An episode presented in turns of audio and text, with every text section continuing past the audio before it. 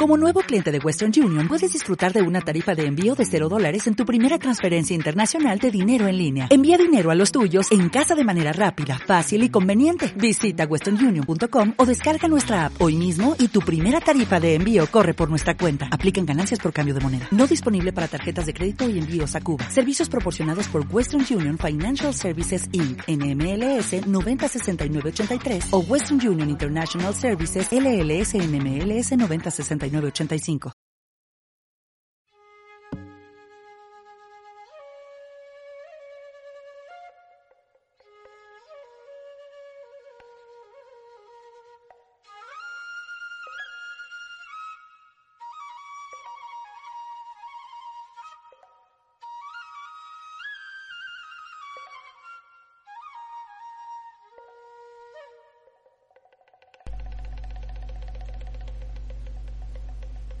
El águila y el nopal. Esta leyenda nos llega desde México y nos cuenta de cómo dejaron de ser aztecas para llamarse mexicas y su peregrinación hasta fundar la ciudad maravillosa de Tenochtitlán.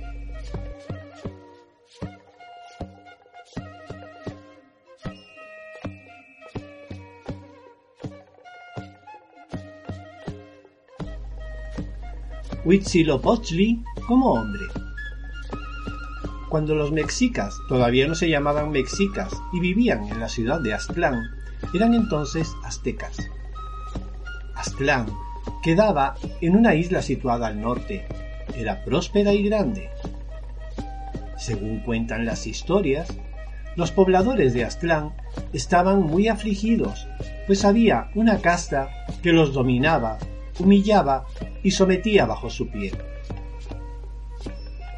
Hubo un gran general, Huitzilopochtli, que viendo las vejaciones a que sometían al pueblo, acudía con mucha devoción a adorar al dios Tetzauteotl y rogaba pidiendo, Oh gran Tetzauteotl, ilumínanos, guíanos, sálvanos de este gran pesar al que nos someten, ayúdanos, muéstranos ¿Cómo hemos de evitar tanta perversidad que contra nosotros hay?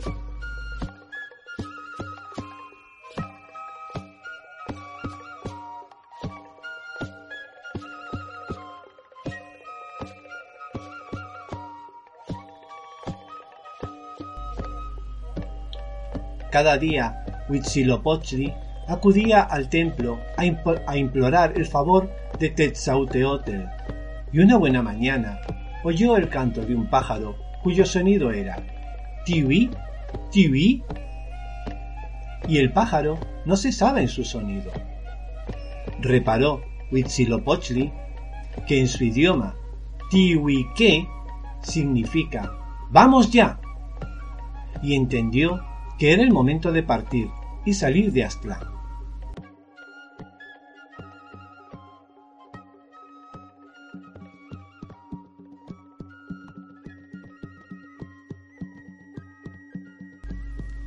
Habló entonces Huitzilopochtli con el pueblo y decidieron que el dios Tetzauteotl había dado su aviso y tomando la imagen de Tetzauteotl y cargando con ella, partieron de Aztlán en busca de una nueva tierra.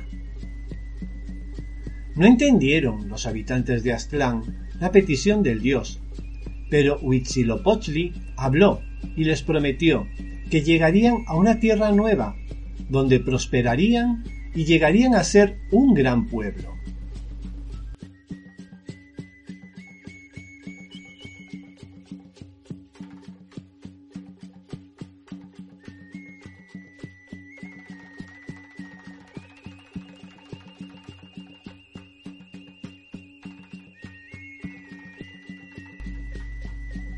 Pasaron muchos años peregrinando por la tierra Huitzilopochtli alcanzó la vejez, llegando la hora de partir a la morada de los dioses. Murió Huitzilopochtli y sus restos fueron transportados por unos hombres elegidos para ello.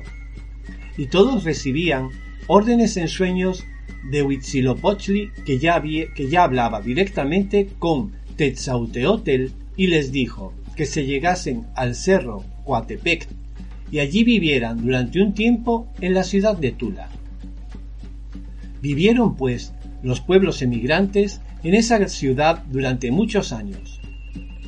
Había en esa ciudad una mujer, Coatlicue, la Madre Tierra, que barría con devoción el templo, y un día, cuando estaba barriendo, bajo del cielo, una bola de suaves plumas, y ella las guardó en su vientre, pues quería seguir barriendo, y de esa manera hacer penitencia. En ese momento quedó embarazada.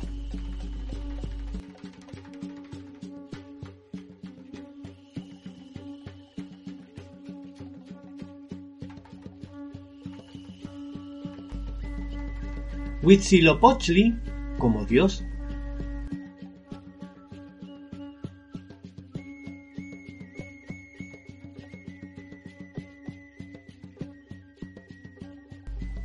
Era Coatlicue la madre de todos los dioses y madre de la vida y de la muerte. Al quedar viuda, decidió vivir en Coatepec y se dedicó a barrer el templo todos los días. Al quedar embarazada por la bola de plumas que había guardado en su vientre, Coatlicue dio a luz a Huitzilopochtli, que nació armado y adulto. Huitzilopochtli, ahora ya convertido en Dios y al que el pueblo veneraba con mucha devoción y respeto, pues había sido su guía durante cuando fue hombre de carne y hueso al igual que ellos.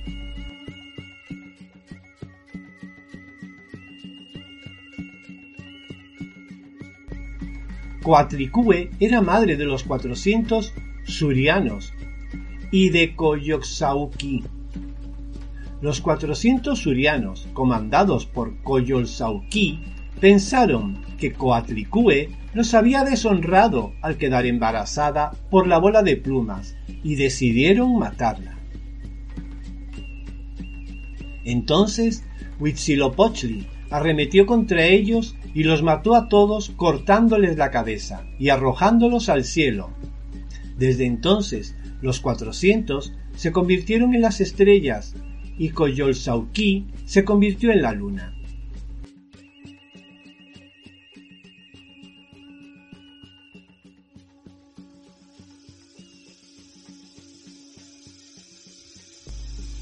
Huitzilopochtli, tras ganar aquella terrible batalla, se convirtió en el dios del sol, quien da vida y energía, calor y luz. Había nacido Huitzilopochtli de Coatlicue, la madre tierra, que se embarazó de una bola de, suaves plumas que bajaron del cielo cuando se encontraba barriendo el templo. Desde entonces, Huitzilopochtli se convirtió en uno de los dioses que más veneraba. Huitzilopochtli era conocido también como Mexitli, y los pueblos que por él fueron guiados empezaron a denominarse Mexitín, los seguidores de Mexicli.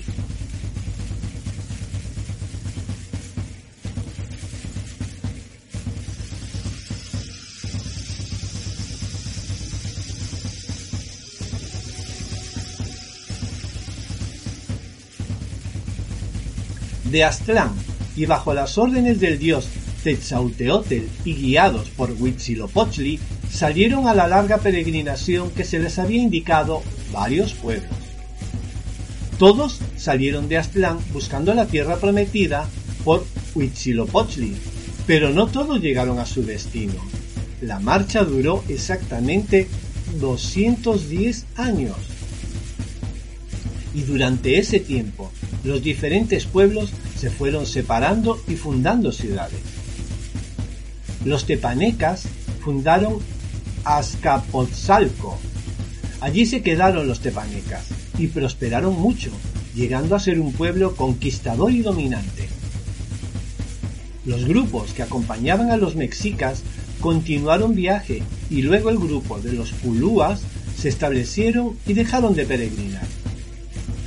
Luego dejaron el grupo de viajantes los chalas, los xochimilcas y los tlahuicas y los chacaltecas. Todo eso sucedió en diferentes épocas y cada uno de estos pueblos fueron fundando sus ciudades y se fueron estableciendo pues la peregrinación duraba demasiado y no encontraban por ningún lado la señal del dios Huitzilopochtli.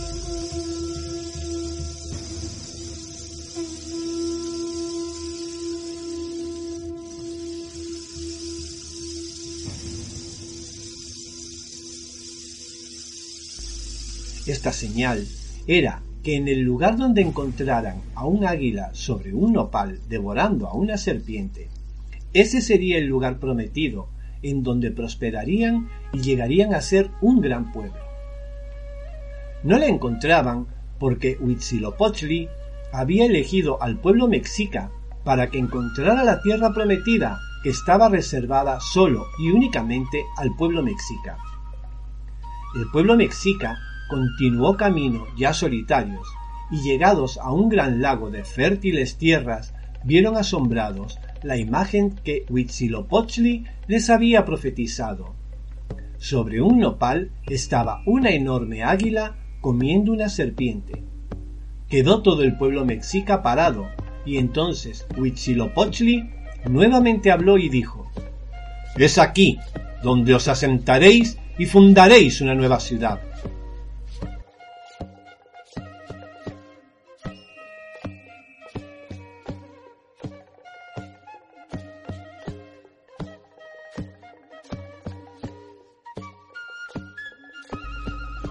mexicas comenzaron a construir la que luego sería la ciudad más hermosa y grande hasta entonces conocida, Tenochtitlán. Una ciudad en medio del lago, con canales y sembradíos, con gran y abundante vegetación, y prosperaron tal como Huitzilopochtli les había indicado. Los pueblos que habían viajado con ellos desde Aztlán les hicieron la guerra e intentaron conquistarlos, pero tal y como había sido profetizado, el pueblo mexica venció y conquistó a todos los que se enfrentaron. De esta forma el pueblo mexica gobernó todo el valle y se expandió. Todos los otros pueblos rendían tributo a Tenochtitlán. Tenochtitlán es hoy en día la Ciudad de México. Y si en alguna ocasión visitáis esta ciudad, no os olvidéis que Huitzilopochtli guió al pueblo mexica hasta su lugar de asentamiento, y fueron un gran pueblo que prosperó y conquistó a todos los pueblos que le rodeaban. El nombre de México viene precisamente de la adoración que los antiguos mexicas tenían por Huitzilopochtli o Mexitli, y significa el hogar de los mexicanos. Todavía hoy se pueden ver algunos vestigios de aquel gran imperio mexica en la actual México.